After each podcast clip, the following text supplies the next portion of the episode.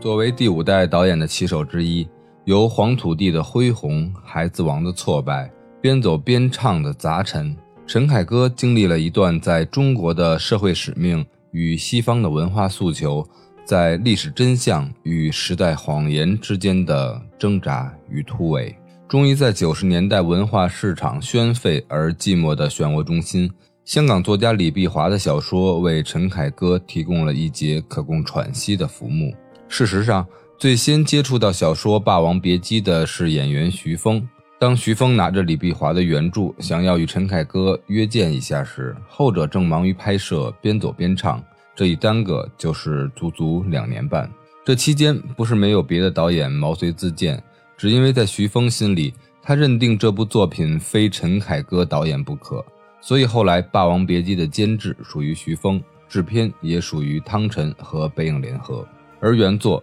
带着陈旧的迷茫的欢喜拍出的人家的故事，则召回了第五代导演失落在记忆中的人生故事与可辨认的历史。出生身在北京西城区一个文艺世家的陈凯歌身上，兼具哲人和墨客的气质。由《黄土地》开始，《大阅兵》《孩子王》，边走边唱。他前期的每部作品总会以一种批判的目光审视着国人的生存状态，以及在这种沉淀中所积淀的文化，又常常将这种批判的锋芒透过刻意营造的视觉和声音予以体现，这使他既不着力突出故事情节，又不重视人物塑造的理念，难免让人觉得曲高和寡。《霸王别姬》的时间跨度从民国末期到文化大革命结束。历经抗战和解放时期，当陈凯歌读到小四把京剧两绝推上批斗大会，段小楼揭发程蝶衣，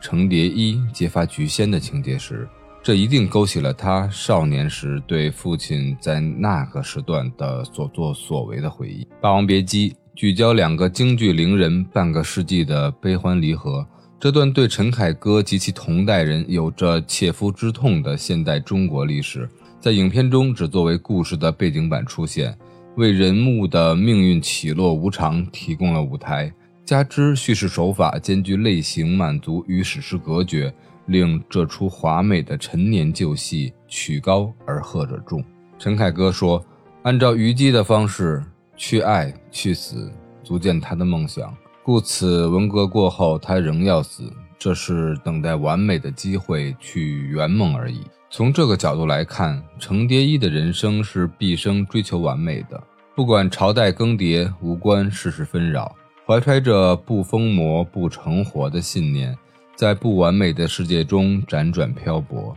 最终以自己的死亡最后一次维护了对艺术的从一而终。镜头中程蝶衣的自杀与历史上的烈女。为了男人死亡而殉情的故事非常吻合。有意思的是，在李碧华的笔下，成段两位主人公过着平淡的生活到很老的年纪。时间证明，陈凯歌的改动是精彩的，而这种精彩是建立在一种名为成全之术上的。何谓成全？成全就是关师傅忽然死在戏班中，死在为孩子们示范林冲夜奔中。八十万禁军教头的英武造型之时，正如林冲作为戏台上项羽之外的又一个末路英雄，陈凯歌在拍摄中总携带着一种隐忍的英雄主义。他需要在重述中完成对英雄和父亲的证明，同时要在叙事中将父亲的神话交还给自己陷落的时代。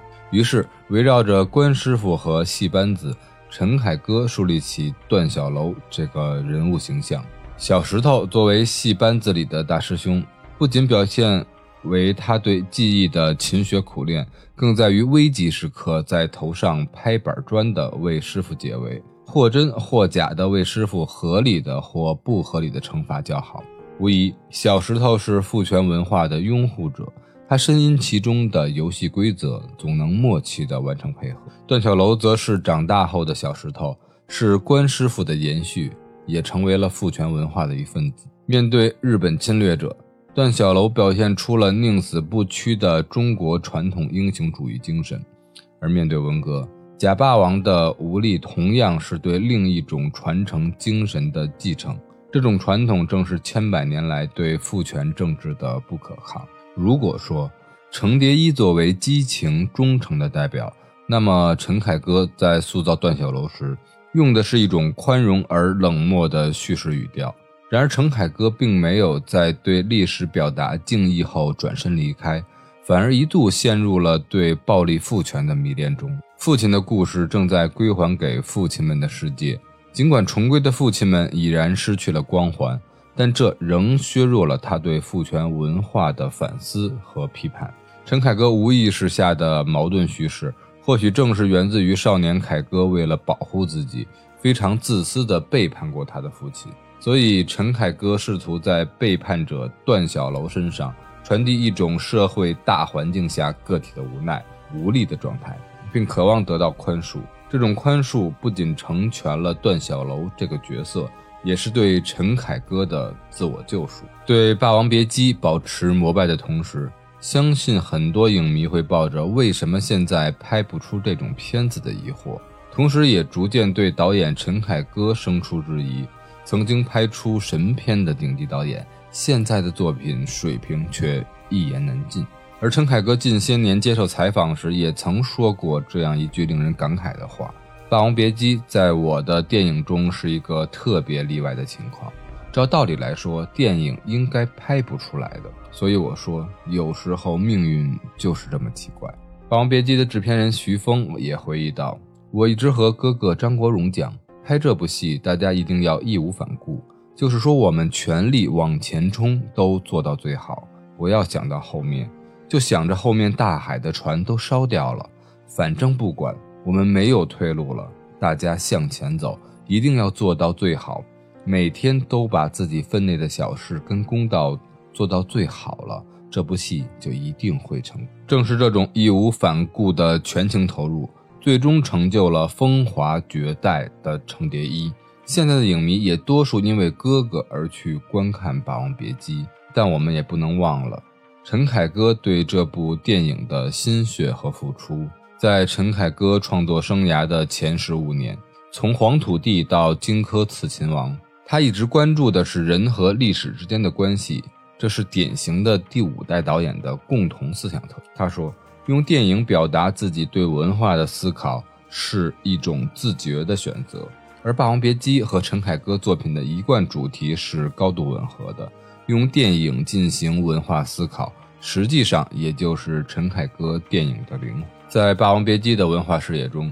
涉及的不是单一的人文主题，其居于核心位置的是对人生理想和现实存在的永恒矛盾。理想与现实，如同生与死、爱与恨、忠诚与背叛，既是人类永恒的主题，也是艺术永恒的主。这也是第五代导演们共同的主题。张艺谋的《活着》，黄建新的《黑炮事件》，吴子牛的《最后一个冬日》，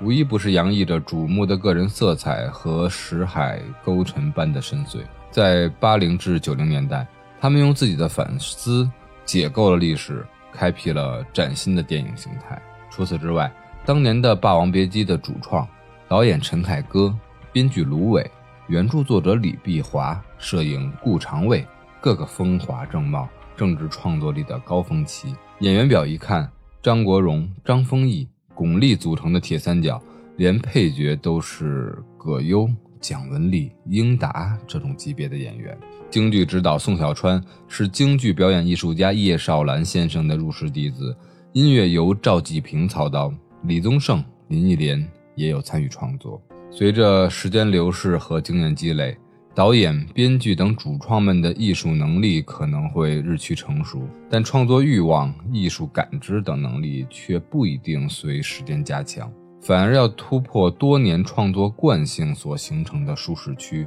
这绝非易事。另一大客观因素就是时代因素了。很多影迷应该能发现，不管是时代审美还是审查制度的日趋完善，相较于现在的国产影视作品。八九十年代的创作自由度明显更高，而即便如此，《霸王别姬》在当时对尺度的试探也是如履薄冰的。正是种种主观、客观的原因相交织，才让陈凯歌说出了这电影本应该拍不出来的感慨。一代人有一代人的使命，属于他们的黄金时代过去了。如今主创们也天南海北，甚至天人永隔，即便再给一次机会，曾经所有人巅峰状态碰到一块儿的盛景也难以重现了。所以，不能复刻的才叫浪漫。